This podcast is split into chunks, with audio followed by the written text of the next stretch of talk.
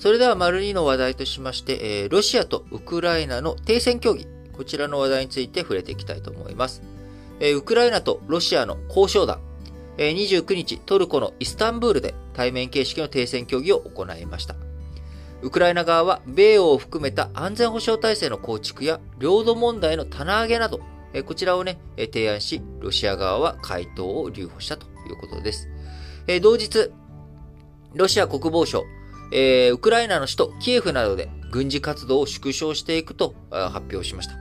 え緊張緩和を意しえ印象づけるとともに、キエフ近郊でロシア側が苦戦しているということもね、背景にありそうだということですが、えー停戦に向けた協議、そしてその環境というものがね、少し進展があったということになろうかなと思います。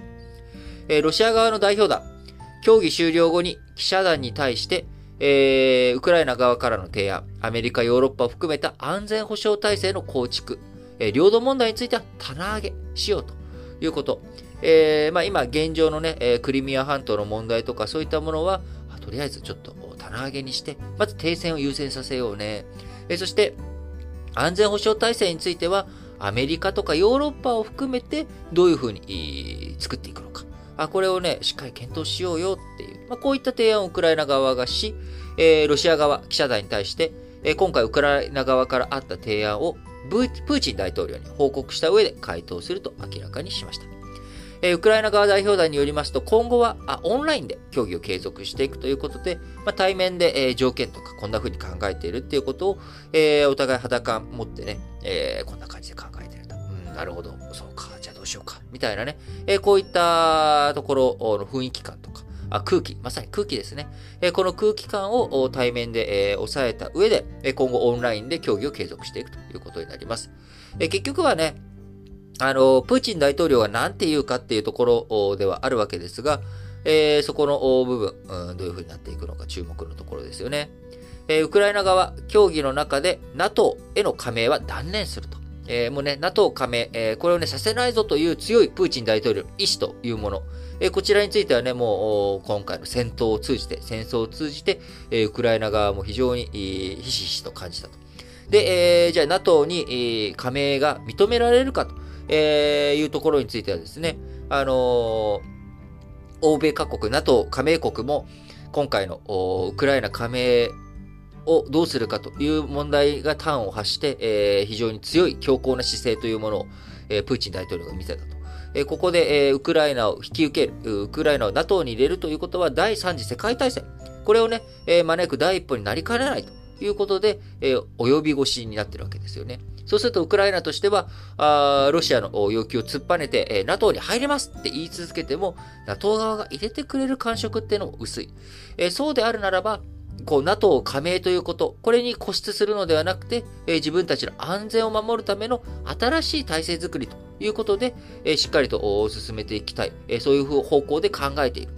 中立化。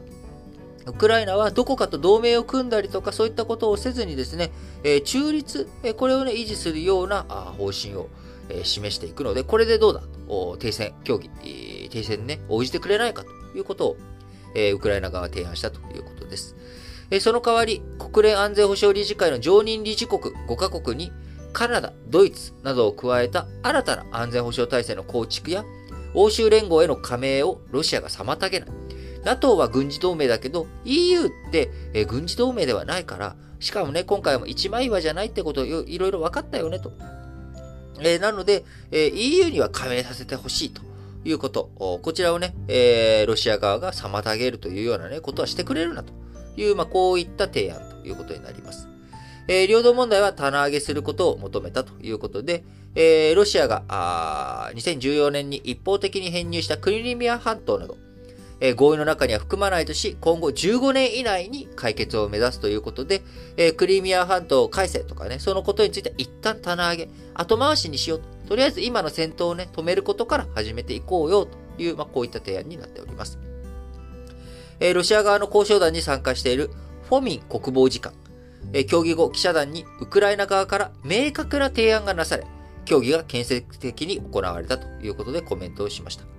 えロシア国防省、昨日29日侵攻しているウクライナの首都キエフと北部チェルニヒウでの軍事活動を縮小すると発表しました。